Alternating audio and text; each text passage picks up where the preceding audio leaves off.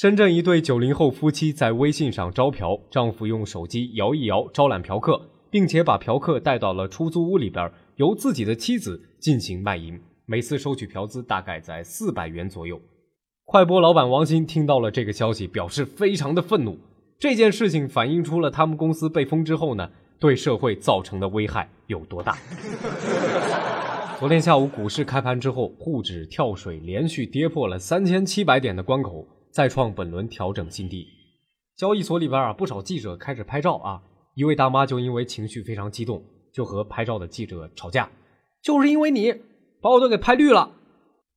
随后广场舞大妈决定啊，我要自己救市。于是她召集了小区里边所有跳广场舞的人，在交易所里边跳了一曲《东方红》。如果您想看到今天第一则新闻，请关注我们的公众微信账号“听说了没”，并且回复“快播”。